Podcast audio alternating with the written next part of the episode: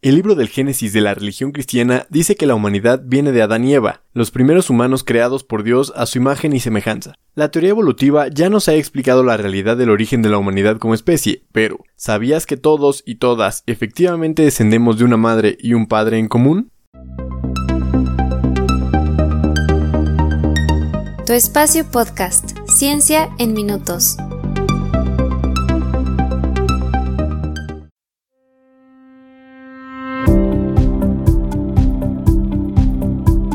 Seguramente conoces esta famosa pregunta sobre qué fue primero, si el huevo o la gallina. Si fue primero la gallina, ¿de dónde salió? Y si fue primero el huevo, ¿quién lo puso? Pues en realidad, gracias a la teoría evolutiva, ahora sabemos que la respuesta es que fue primero el huevo, ya que el primer pollo en existir habría sido el resultado de una mutación genética que tuvo lugar en un cigoto producido por lo que se denomina protopollos, o lo que es igual, casi pollos. Surge aquí la duda, si cocinamos a esos ancestros, ¿estaríamos comiendo entonces protoboneless y protoalitas? Pero respecto al origen de la humanidad, se piensa que evolucionamos de Homo sapiens más primitivos hace unos 200.000 años, quienes habitaban en África y luego comenzaron a dispersarse hacia Europa y Asia, para después extenderse relativamente por todo el planeta. Ahora, yo sé que dije que todos y todas tenemos un padre y una madre en común que dieron origen a la especie humana de la que tú y yo somos parte, pero contrario a lo que nos dice el libro del Génesis e incluso a nuestra propia lógica, nuestra madre y nuestro padre común nunca se conocieron. Espera, ¿qué? Pero entonces, ¿cómo fue que una mujer y un hombre lograron dejar su huella en toda la humanidad? La respuesta se encuentra dentro de ti, en tu información genética.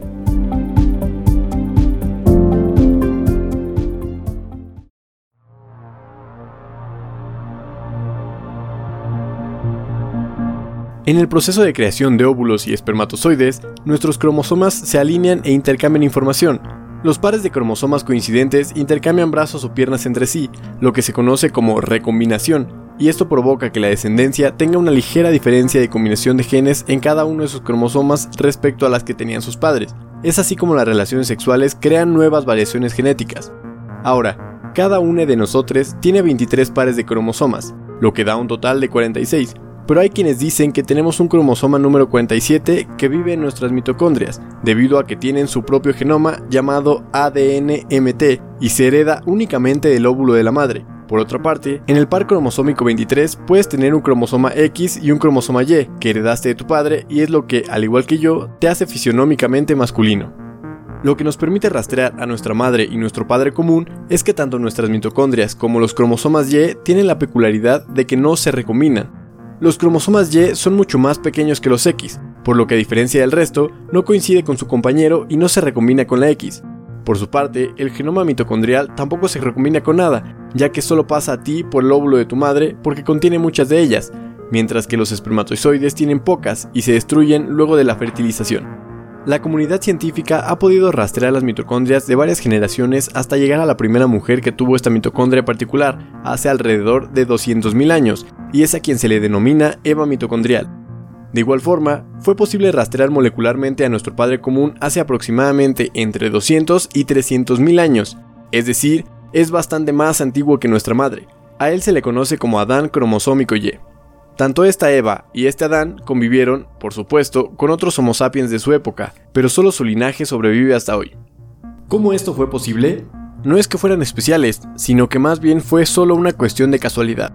Para que esto sucediera, nuestra madre mitocondrial fue la única que logró tener una o más descendencias femeninas, que a su vez tuvieron más descendencia femenina en una línea ininterrumpida durante los últimos 200.000 años, por su parte, también nuestro padre cromosómico Y debió tener una o más descendencias masculinas, que a su vez tuvieron más en una línea ininterrumpida hasta nuestro tiempo, que en algún punto se encontró con la descendencia de Eva, y bueno, enos aquí. Nuestro rastro genómico termina con el nacimiento de Eva y Adán, ya que no podemos mirar más atrás, por ahora.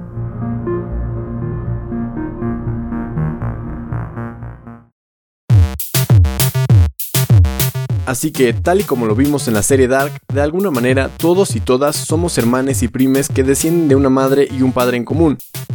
Te dejo pensando en eso antes de dormir.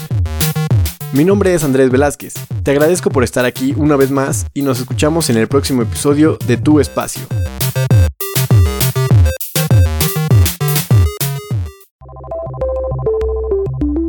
Muchas gracias por escuchar. Si estás disfrutando del podcast, compártelo y síguenos para que no te pierdas el próximo episodio. Puedes compartir tus preguntas y comentarios en arroba tu espacio-pod en Twitter y arroba espacio-ciencia en Instagram.